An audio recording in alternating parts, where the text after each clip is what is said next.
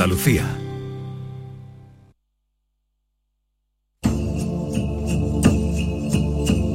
Esta es La mañana de Andalucía con Jesús Vigorra. Canal Sur Radio.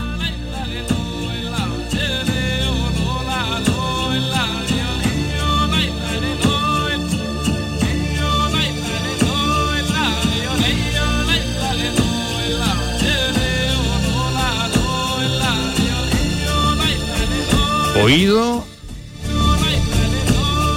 ¿Pero esto qué era? Parece una música de, de indio, ¿no? Eh, de- bueno, es que no llueve. de los querido. Sioux, ¿no? Del oeste, ¿no? Eh, sí, esto, no llueve y entonces Jesús también estaba muy preocupado y estando el de vacaciones me mandó este audio, me dijo Maite, descárgatelo y lo ponemos para ver si conseguimos que llueva, a ver, a ver si surte efecto, pero tiene que sonar un poquito para que Venga. las nubes lo oigan. Pero es un poco como de, de los que se ponen en la calle, ¿no? Con las plumas a, a tocar la flauta y eso, ¿no? Sí, yo me lo imagino más oh, un, un indígena en medio de un bosque dando pata en el suelo mirando a- hacia el cielo, ¿no? Algo así, ¿no? Sí, no vaya a ser que ahora llueva en Arkansas y aquí no. Claro, esta vez que llueva aquí, aquí, que dirección en Andalucía. A ver, Esto, a ver. es un poquito indio, Jesús. Ya Yo me creía que, que tú me ibas a traer algo como más de los pedroches y eso. Pero Algún- esto, esto es un señor los pedroches? danzando en, los pedroches. en, en el Valle de las Bellotas. Claro, pero ahí se vaya a llover en Nueva Orleans, no aquí. En fin, no sabemos qué hacer, la verdad.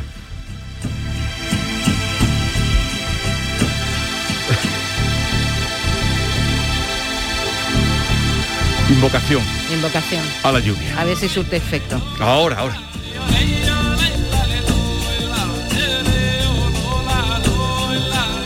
Te veo Lola Lola, dice.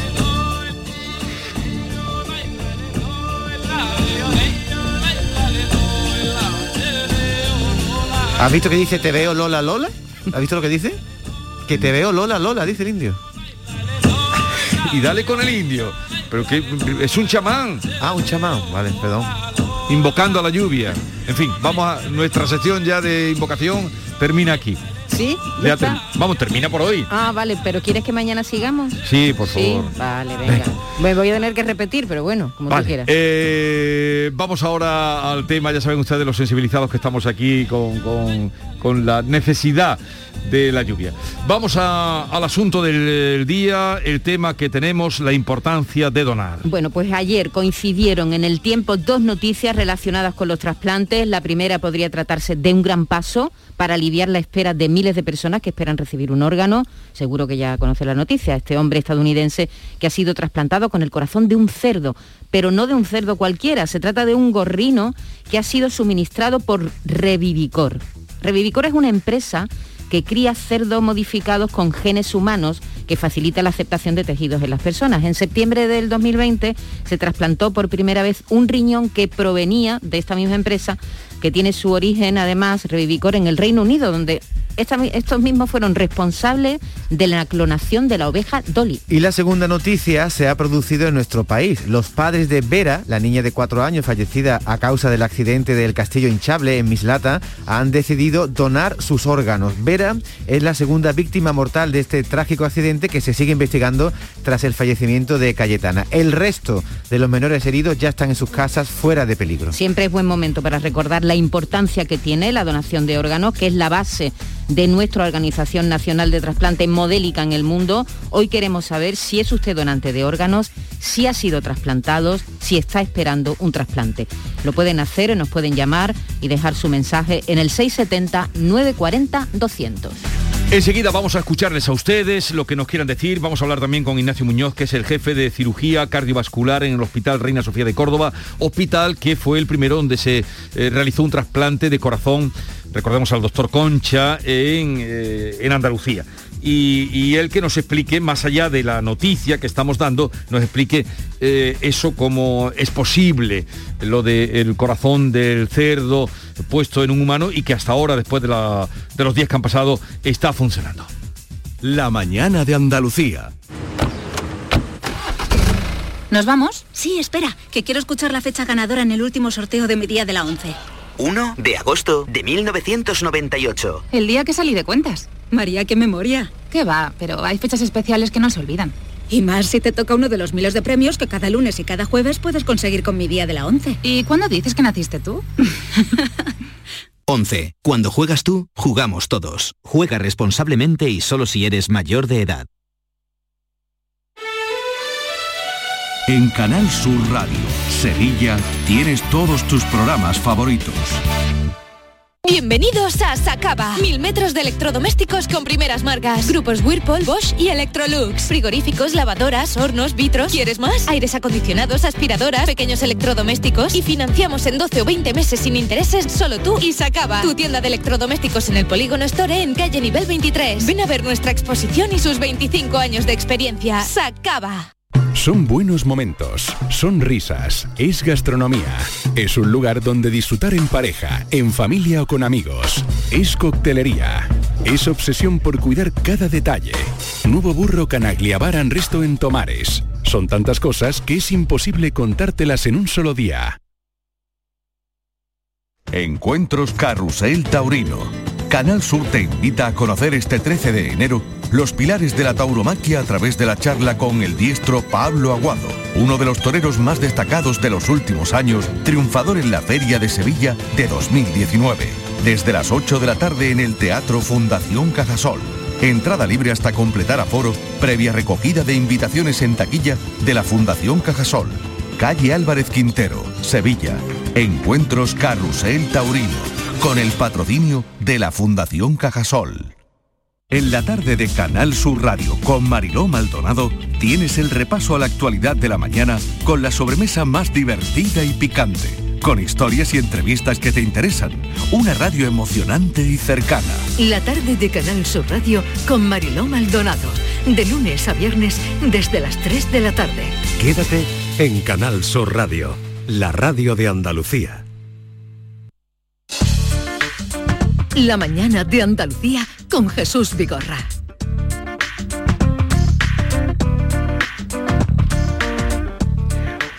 Ustedes han oído la noticia, la venimos contando desde ayer, es una noticia que, mm, pues se está siguiendo en todo el mundo, ese eh, trasplante de corazón que ha tenido lugar en Estados Unidos, en Maryland, en el estado de Maryland, y ha sido el corazón de un cerdo a una persona que estaba ya prácticamente desahuciada.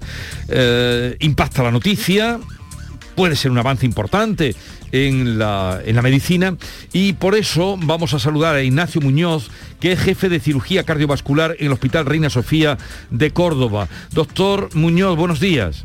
Buenos días. ¿Qué valoración hace usted de esta noticia? Al parecer, los datos que tenemos es que el señor trasplantado sigue bien, no sé si ya se ha realizado la desconexión de, de la máquina o de las máquinas, nos decían ayer. Eh, ¿Qué valoración hace usted de, de, de, este, de esta operación?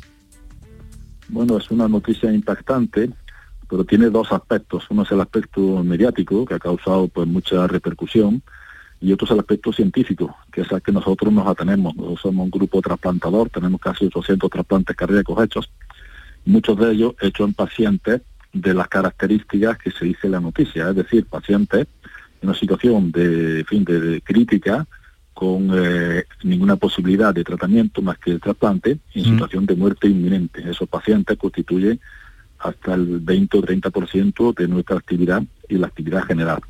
Entonces, tiene varios aspectos esta noticia que conviene un poco resaltar. Primero, que el grupo que lo ha hecho, el doctor Griffin, que nosotros visitamos en su momento, es un grupo muy sólido, es un grupo muy serio, de alta investigación, y también que decir que las regulaciones de Estados Unidos para los aspectos éticos y legales son muy rigurosas. Entonces, cuando la FDA, que es la agencia reguladora de Estado, en Estados Unidos de los tratamientos eh, médicos, ha autorizado como caso compasivo, pues me imagino que todos los aspectos legales y todos los aspectos éticos han estado contemplados y han estado solucionados.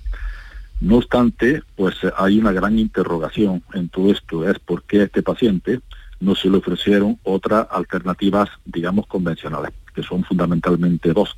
Uno es un trasplante urgente, mm. evidentemente en Estados Unidos el periodo de tiempo para obtener un donante es considerablemente mayor que, en Europa y que en España, sobre todo en España. Y segundo, un corazón mecánico permanente o de largo tiempo, que da tiempo perfectamente para esperar la llegada de un corazón o que incluso es un tratamiento definitivo. Esa es la gran interrogante que a mí me, todo esto me hace pensar por qué este paciente con 57 años no, se ha considerado elegible. Respecto luego a la propia investigación, pues no hay mucha información, no se ha dado mucha información técnica, científica. Yo he mirado estos días el Medline desde que me enteré de esto y efectivamente en la Universidad de Maryland pues se están haciendo desde hace tiempo este tipo de, investigaciones. Hay una empresa incluso americana dedicada a proporcionar este tipo de órganos y se han hecho, que yo conozca, eh, trasplantes de cerdo hasta eh, babuinos, hasta primates y tal, aparentemente con buen resultado. Pero las investigaciones, el resultado en el que están y los términos de seguridad no están comunicados de una manera clara, yo por lo menos no los he encontrado porque estos trasplantes tienen dos problemas fundamentales.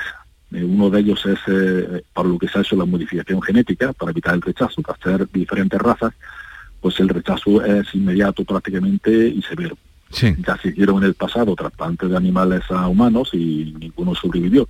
Entonces lo que se ha hecho es modificar genéticamente el perfil del cerdo para adaptarlo a, para evitar o disminuir el rechazo al ser trasplantado en una especie diferente como es el humano. Pero hay otro aspecto muy importante, que en el que yo no he encontrado ninguna información y por el cual se abandonaron estas investigaciones en el pasado, que es la transmisión de enfermedades animales al humano, fundamentalmente virales. El, cerdo tiene, y es conocido hace mucho tiempo, los retrovirus, la, la fiebre porcina, la gripe porcina, que se sabe que pueden transmitirse al humano y que está relacionado, no hay total evidencia, con la epidemia de gripe española del año 18, que causó 50 millones de muertos, y con otra epidemia de gripe A del año 2009, creo recordar, con alta mortalidad. Si esto le sumamos que son pacientes que se le va a dar tratamiento para disminuir la inmunidad por recibir un órgano, la posibilidad de transmisión y de enfermedades graves en el receptor y en su entorno, pues es una posibilidad real que yo entiendo que también se ha, se ha, fin, se ha tratado y se ha contemplado en este caso, pero quedan estas, estas interrogantes, que las interrogantes no serían tales si el paciente efectivamente no tiene ninguna otra alternativa de tratamiento. Les repito que este tipo de pacientes no son raros los programas de trasplante cardíaco y que se tratan eh, prácticamente todos. Lo único que tenemos del paciente es una información muy escueta y una fotografía en la cual tampoco parece que sea un paciente que se deba eh, totalmente de tratamiento. Parece un paciente, enfermo, pero no parece un paciente moribundo con un deterioro clínico y digamos importante de su estado de salud. Entonces, pues esto hay que hay, que aclarar, me imagino que eso se va a aclarar y se van a decir pues todos estos aspectos, porque efectivamente esta terapia es muy promisoria, el día que se consiga se acabará el problema de los donantes, Tenga en cuenta que hoy en día solamente uno de cada cinco eh, pacientes trasplantables reciben su órgano. Entonces hay, hay, una gran demanda, necesidad de órganos, que si esto se llega a considerar, a conseguir que funcione, los senotrasplantes, sería una gran noticia para la medicina y para la humanidad porque paliaría muchas enfermedades graves. Pero hoy por hoy este caso es un caso fuera de protocolo, un caso que tiene esas interrogantes que yo le he comentado. Ya, ya. Y usted que ha explicado muy bien, indudablemente. Y luego está el tema de, de, el coste, porque ahora todos los trasplantes que se hacen en nuestro país, que son muchos, usted habla de 200 pacientes trasplantados de corazón, eh, ¿en qué tiempo? No, nosotros hemos hecho 800 trasplantes de corazón. Sí, pero digo, en, en un año, cuando usted me hablaba de 200 nosotros estamos haciendo aproximadamente entre 20 y 25 trasplantes por año. En Andalucía se hacen unos 50 por año aproximadamente y en España se pueden hacer quizás mil trasplantes por año. la, la, incidencia de la insuficiencia cardíaca terminal es muchísimo más alta y hay muchos pacientes susceptibles que mejorarían mucho con este tipo de tratamientos.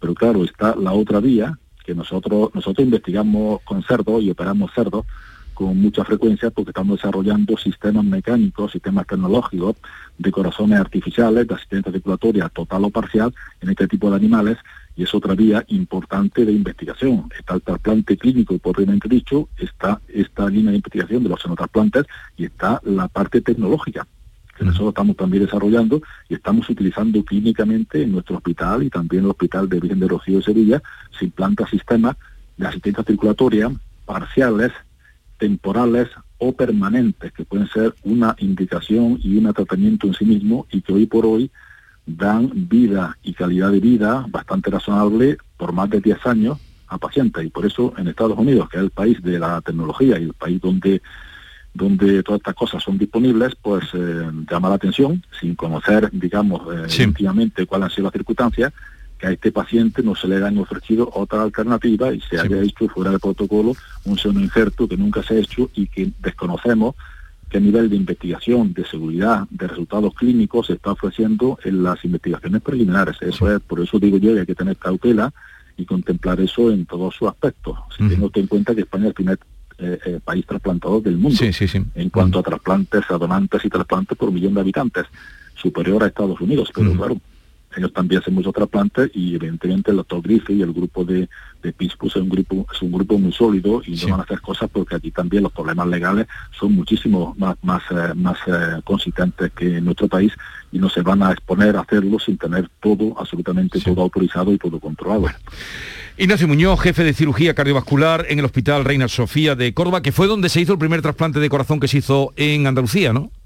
Sí, correcto. Se hizo el primero y también se hizo el primero infantil de España. Sí. Y bueno, y también pues fuimos los primeros que usamos la tecnología de los sistemas de asistencia circulatoria total como tratamiento en sí mismo. En fin, hemos hecho muchas cosas y seguimos haciendo y por eso cuando vemos estas noticias, pues claro, sabemos de qué, de qué se está hablando y qué se está diciendo y la información que ha llegado que ha tenido mucho revuelo, mucha repercusión, no incide en los aspectos técnicos que yo he buscado estos días y no he encontrado tampoco demasiada información al respecto. Gracias, doctor, por estar con nosotros. Un saludo y buenos días. Buenos días, gracias. Eh, por favor, ya les hemos invitado, nos están enviando mensajes al 670 940 200 sobre eh, si ustedes son donantes, han expresado esa voluntad, si están esperando una donación, si la han recibido ya. Vamos a hablar con nuestro compañero Enrique García, trasplantado de corazón que ganó en calidad de vida y que además eh, lo hemos visto y lo hemos vivido. Enrique García, buenos días. Hola, buenos días Jesús. Me alegro de saludarte. ¿Cuántos, ¿Cuánto tiempo llevas tú trasplantado de corazón, Enrique? Pues mira, ahora en mayo cumpliré 21 años. 21 años. Ayer estábamos haciendo el cálculo y justo, David, te lo dije, ¿no? Digo, hace 20 o 21 años que, Enrique... Enrique se... ¿Te da una esperanza de vida, Enrique, de cuánto tiempo cuando te trasplantaron? Bueno, eh, nunca eso nunca te lo dicen. Es decir, eh, en teoría, pues tira para adelante. Te hemos encontrado una solución a un problema tuyo que te llevaba, eh, vamos, de forma inevitable a la muerte. Y vamos a ver hasta dónde llegamos, ¿no? Sí había estadísticas. La estadística entonces estaba en 13 años. 13 años de supervivencia. pero bueno, ahí, también se, se, meten las personas que quedan en el quirófano, las personas, bueno, que, que tienen otras complicaciones. Yo he tenido mucha suerte, yo tuve mucha suerte en primer lugar por la calidad del donante, que desde luego es anónimo, sí. pero yo sí supe que era un varón y que tenía 24 años, no no supe más, ¿no? Sí. Y, y bueno, y, y, y, era una calidad tremenda y sin duda eso pues toda esa suerte ha determinado que yo pueda seguir vivo a esta altura, ¿no? Y además, como tú decías, con una calidad de vida muy importante, ¿no? Eh, hombre, lo que pasa es que te exige mm, que seas consciente de que eh, estás en unas circunstancias que no son las de cualquiera, que son más complicadas, que pueden traer más complicaciones, y por tanto te tienes que adaptar, es como una especie de gimnasio. Eh, cuidar mucho los tratamientos, cuidarte, cuidarte tú, y también, hombre, es, eh, aparte de tu propio interés de supervivencia, es también un mínimo de agradecimiento, en primer lugar al donante y a su familia. Sí. Y en segundo lugar, fue a todo el esfuerzo que se hizo en aquel momento en el que la asistencia sanitaria en Andalucía que yo conocí era extraordinaria, mm. extraordinaria, no buena, extraordinaria. Enrique, yo no sé qué, qué pensaste ayer cuando conociste esta noticia. Bueno, es que de esto se había hablado, lógicamente, en, en los círculos nuestros de trasplantado y eso se habla de estas cosas, ¿no? Y esto, hablarse se habla hace mucho tiempo de esta cuestión, ¿no? Pero claro, el problema lo ha explicado muy bien el, el jefe de cirugía de Córdoba, mm, que, que, bueno, el tema es que hay más mm, receptores, más demandantes de un corazón nuevo que eh, posibles donantes, ¿no? Porque es que un donante mm, no solamente está la voluntad, es que eh, es complicado. Es decir, tiene que morir en el hospital, tiene que morir en un UCI en el hospital. Y, tiene que reunir unas condiciones el órgano para que sea viable, ¿no? Y, claro, se buscan alternativas, ¿no?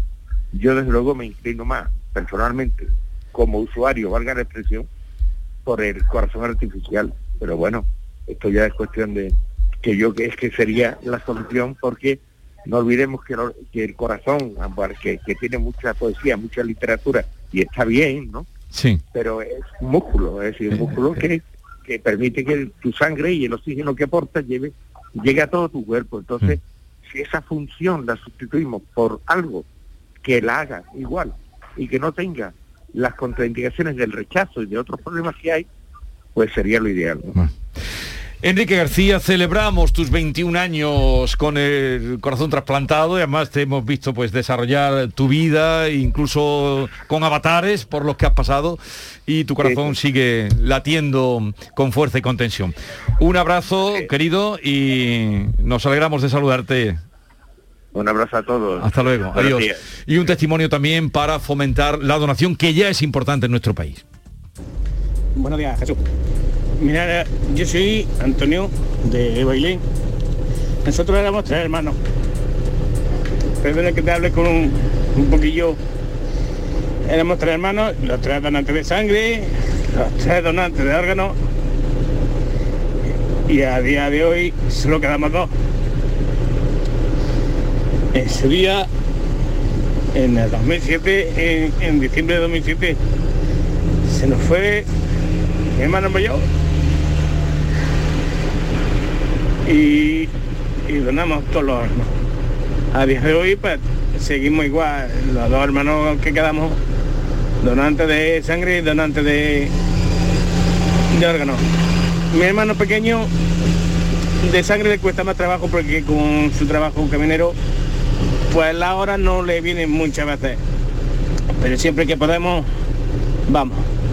Y animo a que vaya todo el mundo y que se haga todo el mundo durante el órgano.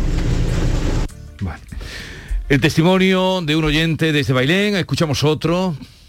Equipo. Mm, yo soy donante de órganos porque lo veo muy importante y sobre todo porque mi madre fue trasplantada de hígado hace ocho años en Reina Sofía.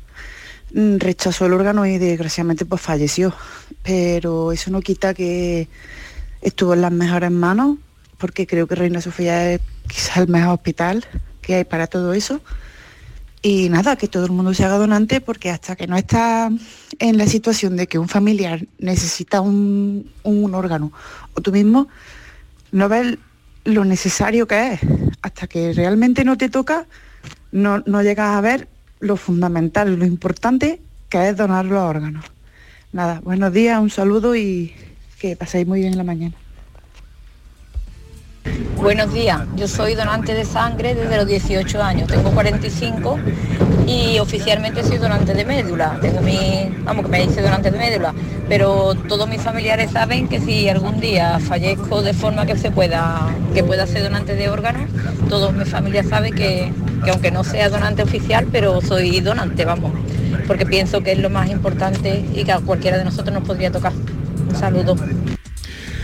Bueno, pueden seguir dejando sus mensajes de su experiencia o de su voluntad, 670, 940, 200. Vamos a saludar ahora a José Miguel Villares, es jefe del servicio de la UCI del Hospital, del Hospital Virgen de las Nieves de Granada y es coordinador autonómico de trasplantes en Andalucía. Eh, doctor, buenos días. Buenos días, Jesús. Eh, gracias por atendernos. Bueno, eh, lo recordábamos hace un momento, España es el país eh, que más donaciones, en el que más donaciones se, dan para posibilidad de trasplante. Hoy incluso también se da cuenta de que es récord en mm, trasplantes infantiles, que es lo que nos lleva a esto, a este asunto, el, trasplante o la donación de, esta pequeña de cuatro años en Valencia. Mm, esta, eh, ¿Esta tendencia sigue así en nuestro país y en Andalucía? Bueno, la donación pediátrica ha aumentado en los últimos años gracias a la generosidad de la familia, que si cualquier donación es un momento muy complicado o el, más complicado para la vida de una familia, pues imaginaos cuando se trata de, una criatura, de, un niño, ¿no? Eh, es verdad que gracias a los avances médicos, a, la mejora de la seguridad vial, etcétera, pues hay se mueren pocos niños. Entonces, si se mueren pocos niños, hay pocos donantes. Y si tenemos niños malitos, cuya cura necesita de un trasplante Eso hace que el, pone de relieve, pone de relieve eh, la necesidad de, fomentar la donación. En el caso de los niños, y es bastante impresionante cuando hacemos las entrevistas de donación, que son muy duras, en muchas ocasiones no tenemos ni que preguntar por la donación de órganos, sino que los propios papás, los papás y las mamás cuando cuando el, pediatra, el intensivista pediátrico les comenta pues que desgraciadamente, pese a todos los esfuerzos, pues, pues la cría ha fallecido, sale de ellos espontáneamente el, decir, y, no podemos ayudar a los niños con la donación. Eso es así, ¿no? Entonces ese esfuerzo, esa generosidad hace que a pesar de que tenemos pocos niños que fallezcan y por lo tanto pocos donantes, los pocos, los pocos que fallecen, la mayoría son donantes. Y pueden serlo si no tienen ninguna contraindicación, pues si no tenga un cáncer o una enfermedad que contraindique la donación, en la mayoría de los casos son donantes y en la mayoría de los casos sale la, donación de, de las propias familias, ¿no? No hay ni que preguntarle. Y eso pues nos permite pues, pues realizar, pues este año hemos hecho en Andalucía 20 trasplantes 20 trasplantes pediátricos, ¿no? Son pues 20, 20 niños que les estamos dando la oportunidad pues de, de, vivir, de, de, jugar al deporte que les gusta, no practicar el hobby que les gusta y, y darle vida a, los niños y a sus familias. ¿no? Eh, hoy nos trae también eh, este asunto el senotrasplante que se ha producido en, en, Estados Unidos, ¿no? este trasplante de este cerdo genéticamente modificado. Yo no sé si esto puede cambiar el paradigma de las donaciones, estamos hablando de un futuro, no, no de ahora. Porque claro, no es lo mismo la donación altruista que se hace aquí en España a, lo mejor un órgano que hay que conseguir, que hay que comprar, que, eso puede cambiar el, método de donación. Bueno, eh, es indudable eh, que es una noticia extraordinaria. Ya tuvimos también hace hace unos meses la de la de un trasplante eh, de un riñón de, de cerdo modificado, ¿no? Genéticamente, pero eso pasará. Si llega a consolidarse, pasarán todavía unos cuantos años hasta que esto pudiera ser una alternativa. Hay que tener en cuenta que, que, es, un, es un caso experimental. Este, este hombre no tenía expectativas de supervivencia ninguna y, y, generosamente, y queriendo vivir, pero generosamente ha aceptado eh, ser sujeto de un experimento un experimento con todas las garantías, por supuesto, pero un experimento, ¿no? Entonces es un, es un órgano, un corazón que se ha trasplantado, que eh, el paciente ha superado las primeras horas, que sigue en cuidados intensivos, sigue ese corazón necesitando ayuda para funcionar y lo que sí parece es que en las primeras 96 horas no se ha producido un rechazo hiperagudo, que ya es un gran adelanto controlar eso. Pero hay otros rechazos agudos crónicos que pueden, que pueden suceder. Mm. Pues en trasplante eh, venimos trabajando en ellos desde los años 80, o sea, mm. desde finales del siglo pasado. Mm. Y, ya hubo una experiencia de trasplantar un corazón de babuino a, una cría y, hubo un rechazo un mes después. Es decir, que hay cosas por controlar. La información que tenemos proviene de noticias en los medios, un artículo de una revista donde se explique eh, exactamente cuál ha sido la modificación genética, exactamente el procedimiento técnico, exactamente cuál es la inmunosupresión, porque los fármacos, además de modificar genéticamente el órgano antes de trasplantarlo, además la inmunosupresión que se está dando al receptor también es experimental. Es decir, insisto, una gran noticia, nos abre una posibilidad a un futuro no inmediato, pero que lógicamente si se pudieran resolver todos los problemas, está clarísimo que, la, que, que la el disponer de órganos para trasplante cambiaría totalmente de escenario. Pero es pronto, ¿no? Hay otro tema, y desgraciadamente con, la pandemia quizá esté también más de moda, más presente, que es el tema de la bioseguridad. Es decir, estar completamente seguro que en la genética, en, e, esos órganos no haya eh, virus que eh, en un receptor humano al recibir inmunosupresión no pudieran reactivarse Incluso sabemos que eh, los mismos virus, a lo mejor en animales, en especies animales, no producen daño, cuando saltan al humano, se modifican, mutan y sí producen daño, ¿no? Entonces es otro tema que, tenemos que controlar. Pero resumiendo, es una gran noticia, no es un futuro inmediato, con lo cual en inmediato pues seguimos necesitando que las familias en momentos muy duros pues sigan siendo tan generosas como, como están siendo... como la familia de Vera, ¿verdad? Como, la, familia de Vera. Sí, sí, que, ha dado un, ejemplo. Eh, José Miguel Pérez Villares, coordinador autonómico de trasplantes en Andalucía, la región eh, que mm, tiene ahora mismo el récord de donaciones con respecto a España y dentro del panorama también eh, España con respecto a Europa. Gracias por estar con nosotros, un saludo y que tenga un buen día. Muchas gracias a vosotros. Adiós. días. De Granada. Y sí, soy donante. Eh, quiero que mi hija sean donantes y si no, y si por desgracia pasara algo, pues por supuesto que yo lo donaría todo. Y el otro día estuve donando sangre y la verdad es que no sé si podría volver a ir a donar otra vez con el tema este de la necesidad. Venga, gracias. Tengo un libro. ah, perdón. y equipo. Pues mirad, yo tengo 33 años y Vamos, desde que tengo 18 años tengo muy claro que quiero ser donante de órganos. De hecho, ya solicité en Reina Sofía la tarjeta, que la llevo rellenada y siempre conmigo. Y he hecho saber a todos mis familiares, a mi pareja, que si por circunstancias de la vida yo falleciese antes que ellos, que por favor, que por favor que donen mis órganos.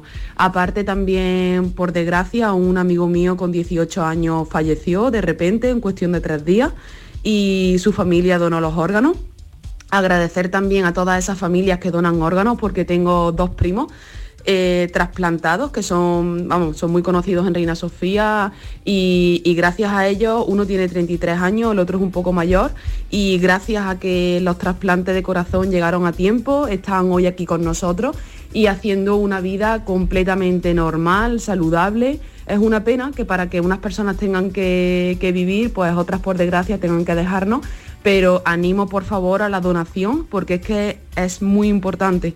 Y nada, un besito muy fuerte. me había traído un libro que se llama Reparar a los vivos de Mailis de Kerengal que mm, cuenta una historia que tiene que ver con reparar a los vivos, además, es lo que hacen los, trasplantes, ¿no? Y, hay un momento que ya se va a producir, es toda la tensión de la familia con un surfista que pierde la vida y, se puede aprovechar indudablemente sus órganos. Y dice, eh, el quirófano está listo, está situado en el centro de la sala, es el corazón del mundo. Un primer círculo en torno a él delimita una zona estéril que los ajenos a la operación no pueden cruzar. No se puede tocar, manchar ni infectar nada. Los órganos que van a extraerse aquí son objetos sagrados. Un momento de una novela, eh, porque es novela, pero que trata este tema, alguna experiencia debió tener esta mujer, Mailis, que la cuenta estupendamente. Lo dejamos ahí, con esa referencia. ¿Algo más quieres que escuchemos? Venga, uno más y cambiamos de tema. Bueno, están llegando muchos. Hola, buenos días. Para abril llevo ocho años trasplantada de riñón. Pues gracias a un donante me quitaron de cinco años que estuve que estar en la máquina de diálisis, yendo, viniendo, vomitando, de todo. Gracias. Ocho años trasplantada. Claro, eh, y, años esperando, cinco años esperando que llegue el riñón. La llamada esa, ¿eh? esa llamada que te cambia la vida de un día para otro. Buenos días, soy José de Huelva. Yo hace unos 12, 13 años soy donante de sangre Luego un vecino del pueblo tuvo un problema de, leucemia. Eh, hicieron una campaña para hacer una, captación de donantes de médula. Obviamente me hice también donante de médula.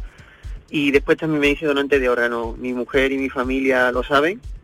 Eh, y después también pues he arrastrado a mi mujer a que se haga donante de sangre. Precisamente hoy, mañana y pasado eh, hay un, una campaña de, donación de sangre en mi pueblo, en Boyullo. Obviamente, pues allí estaremos. Y invito a todo el mundo que, a que si no lo ha probado nunca, que vaya. Y si ha ido, pues que repita, obviamente. Por cierto, que eh, con este tema de la, trafus, de la donación de sangre tenemos que hacer, eh, tenemos que arrimar el hombro porque eh, nuestro compañero informativo lo contaba ahora a las 10 de la mañana, el problema que está habiendo muchos hospitales por el tema de la donación. Y nos están llegando muchas dudas que tiene la gente y vamos a tratar de aclararlas. No hoy, otro día trataremos ese asunto porque hay muchas dudas a raíz del COVID, de haberlo pasado, si se puede donar. David. Oye, ¿puedo lanzar una pregunta al aire? Es que el doctor Muñoz ha hablado de aspectos éticos y legales y del caso compasivo de este señor. Mi pregunta es, si tú mm, necesitas un corazón y sabes que si no lo eres trasplantado puedes morir, ¿aceptarías sin ningún problema ético el corazón de un cerdo? Yo lo pregunto ah, sin frivolidad ninguna, con realmente pensando en las personas que en este momento estén necesitando un órgano y que se le pudiera poner el de un animal en fin, las investigaciones que se hacen son con todo rigor, como nos han contado. no, y además que ante la muerte, ¿no? Cada uno que decida si es la única opción. Lo que pasa es que me ha parecido muy interesante lo que ha dicho Ignacio, porque según lo que nos ha dicho Ignacio Muñoz, este enfermo en España hubiera sido tratado. Sí, dice que en esas condiciones con un con si, llega, si llega con esas mismas condiciones con los datos que él tiene. Hubiera esperado a ser trasplantado con un corazón artificial, con una máquina, eh, hubiera sido tratado. Es decir, que no hubiera estado, como dicen en Estados Unidos, desahuciado completamente. Buenos días. Mm, yo también recargo en las donaciones que parece que, nada más que se da importancia a los órganos grandes, vitales. Pero por ejemplo mi marido tiene un, un injerto de hueso en la rodilla, o sea que los huesos también son donados y también son muy importantes que si no fuera por ese injerto no sé lo que le hubieran puesto en la rodilla, pero que gracias a ese hueso que estaba en el banco de donantes, pues le arreglaron la meseta tibial. Gracias y buenos días y felicidades a todos. No, lo que dice esta mujer es muy cierto, ¿eh? que se tejidos eh, que son muchísimos. y además tejidos y órganos, no mm. solamente órganos grandes, sino huesos y tejidos también. Tenemos cita hoy tenemos cita con, con el juez Calatayud. Con el juez Emilio Calatayud. Será en un momento a la vuelta de la publicidad. Estamos con él, sesión con el magistrado. La mañana de Andalucía con Jesús Vigorra. Acabamos de empezar un año nuevo y Descansa en Casa ha preparado para ti la mejor oferta en colchones jamás oída, con descuentos increíbles.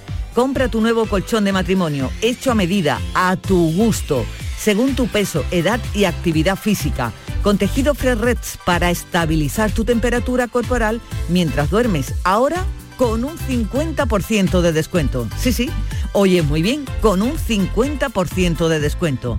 Llama ahora al teléfono gratuito 900-670-290 y un grupo de profesionales te asesorarán qué colchón necesitas sin ningún compromiso. Además, Descansa en casa quiere que comiences el año por todo lo alto. Así que por comprar tu nuevo colchón de matrimonio personalizado te regalan otros dos colchones individuales también personalizados.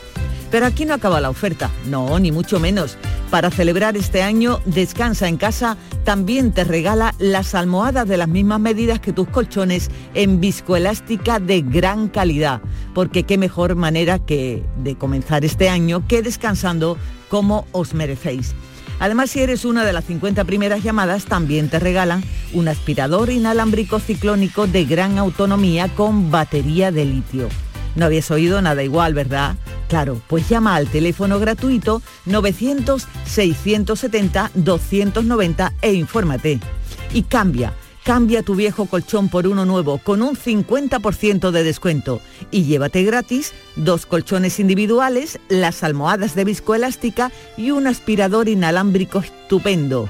Si no te lo crees, llama ahora al teléfono gratuito 900-670-290. Verás cómo es verdad. Compruébalo. 900-670-290. La vida es como un libro y cada capítulo es una nueva oportunidad de empezar de cero y vivir algo que nunca hubieras imaginado. Sea cual sea tu próximo capítulo, lo importante es que lo hagas realidad. Porque dentro de una vida y muchas vidas, ahora en Cofidis te ofrecemos un nuevo préstamo personal de hasta 60.000 euros. Entra en cofidis.es y cuenta con nosotros.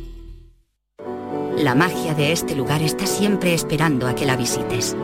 Disfruta de cada plato de la gastronomía local. Embriágate sin medida del mejor ocio y cultura Aprende de la dedicación artesanal ubetense y conoce la ciudad patrimonio de la humanidad. Piérdete por los cerros de Úbeda. En cofidis.es puedes solicitar cómodamente hasta 60.000 euros, 100% online y sin cambiar de banco. Cofidis, cuenta con nosotros. ¿Te está afectando la subida de la luz? Claro que sí. Por eso en Insolac Renovables instalamos paneles fotovoltaicos de autoconsumo con los que podrás generar tu propia electricidad. Y ahora, con la subvención del 40% de la Agencia Andaluza de la Energía, lo tienes mucho más fácil. Entra en insolacrenovables.com e infórmate de las ventajas que tiene el autoconsumo. Insolac, expertos en energías renovables desde 2005. ¿Buscas un electrodoméstico con golpecito? No compres a imitadores y ven a tiendas El Golpecito. Solo El Golpecito te ofrece electrodomésticos nuevos de primeras firmas con pequeñas marcas o arañazos, hasta un 50% más baratos y con dos años de garantía oficial. Rechaza imitaciones. Tu compra segura y al mejor precio en El Golpecito. Encuentra tu tienda más cercana en tiendaselgolpecito.es. Tus programas favoritos están en la web y en la app de Canal Sur Radio, la radio de Andalucía en Sevilla.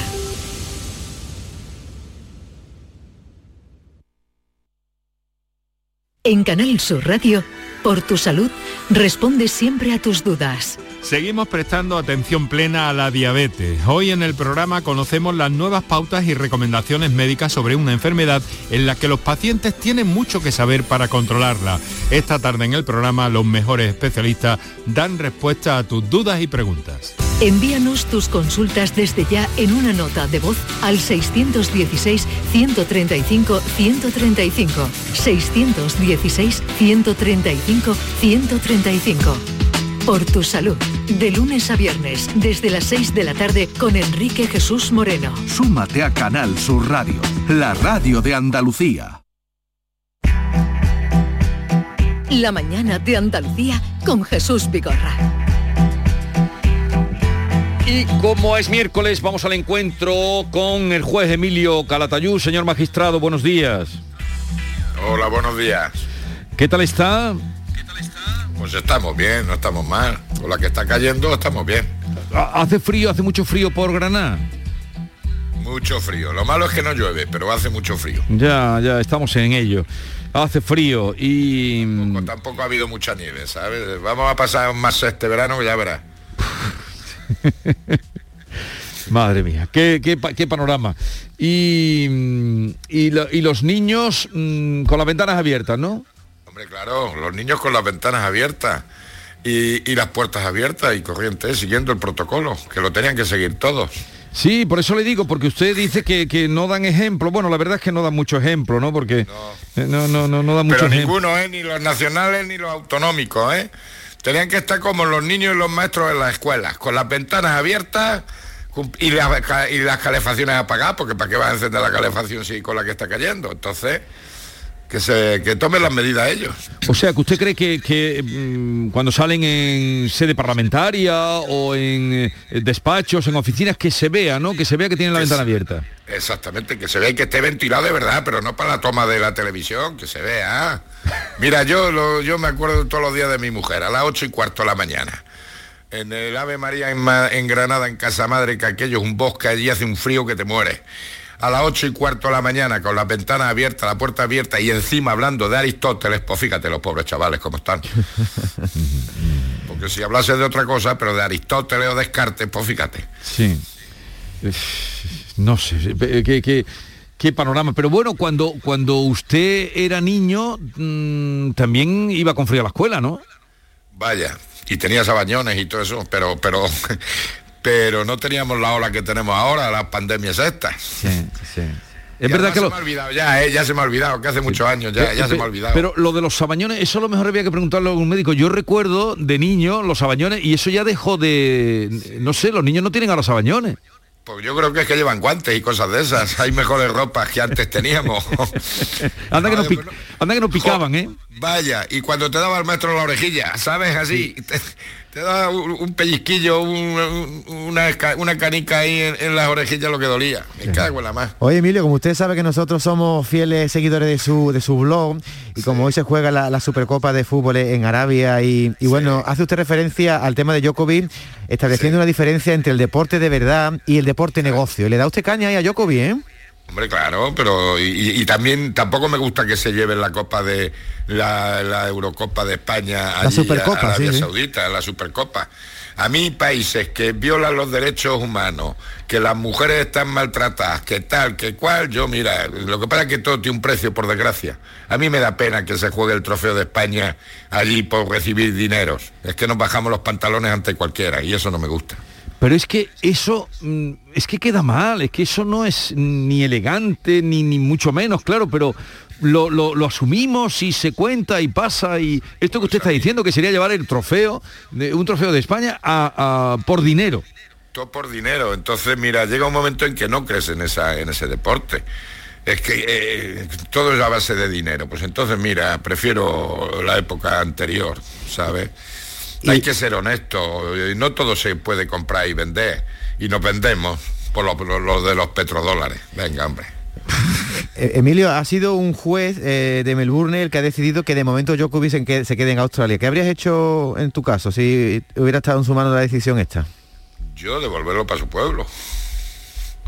El, el juez actúa así, el, el pri- el primer juez que, eh, que dictaminó. Yo lo devuelvo para su pueblo. Ya está. Si no cumple las normas para entrar en el país, pues que no entre. Si no pasa nada. Sé que todos somos iguales. Aunque yo siempre digo, todos somos iguales, pero unos más iguales que otros. Pues no, señor. Claro, ha habido una tenista que, que con las mismas circunstancias de no haberse vacunado la echaron para atrás. Del ranking, la ochenta y tantos del ranking.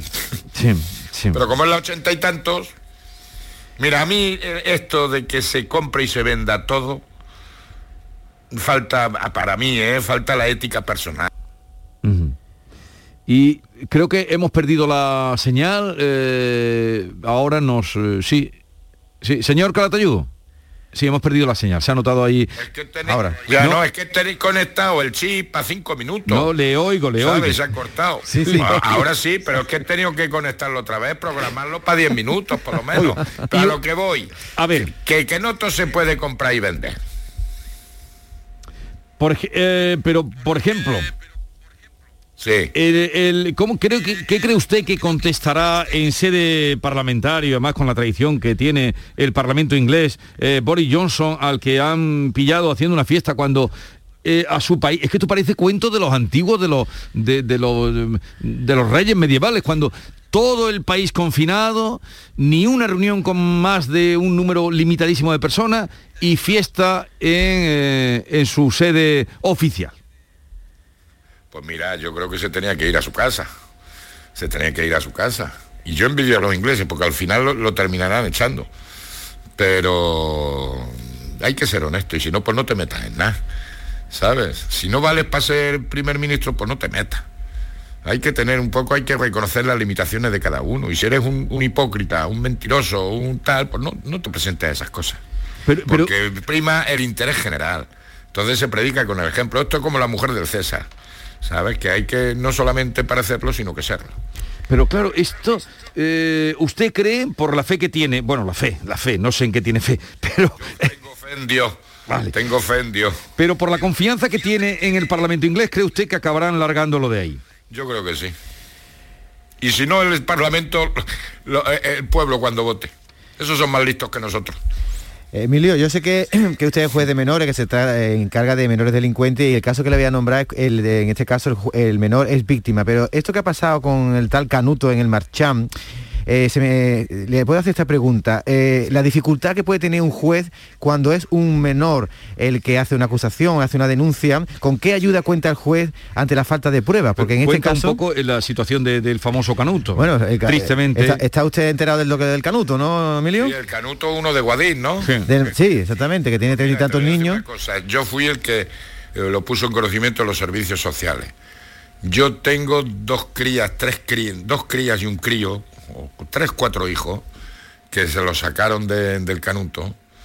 Y por mucho, y tengo sospechas de que alguna fue agredida sexualmente, pero que sí te puedo decir de verdad es que sienten devoción por sus padres. Claro. Pero esta, esta, niña de 12 años fue la que puso ella, ella misma fue la que denunció a su padre. Sí, sí, pero es que tiene treinta y tantos hijos, ¿eh?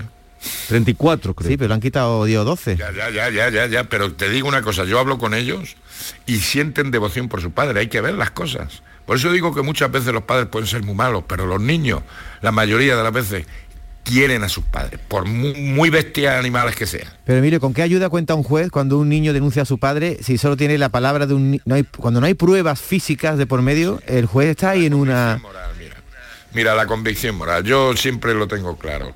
En el momento que tú tienes la más mínima duda, tienes que absolver. Pero si tú estás plenamente convencido, yo dicto sentencia en conciencia, aunque sea una rotura de cristal. Si yo tengo la más mínima duda, absolvo. Yo para condenar tengo que estar plenamente convencido. Entonces, si a mí me convence el testimonio de la víctima, pues, y es suficiente para mí, llego al pleno convencimiento de que tiene razón la niña, pues lo condeno. Después, si recurren, pues el que venga atrás que arre. Pero yo prefiero quedarme siempre tranquilo con mi conciencia. ¿Cómo es la frase latina esa de en caso de duda optar por el reo? Indubio pro reo, indubio pro reo. Indubio pro reo, indubio pro reo. Esa es la frase que... En caso de duda, a favor del reo. Entonces, para condenar tienes que estar plenamente convencido. Si hay la más mínima duda, lo mejor es absolver. Si el Tribunal Superior, el de que está por encima de ti, lo considera contrario, pues que diste la sentencia. Pero yo prefiero quedarme tranquilo con mi conciencia. Si no, pues fíjate, después de 41 años no hubiese dormido tranquilo. Entonces usted conoce el caso directamente, ¿no?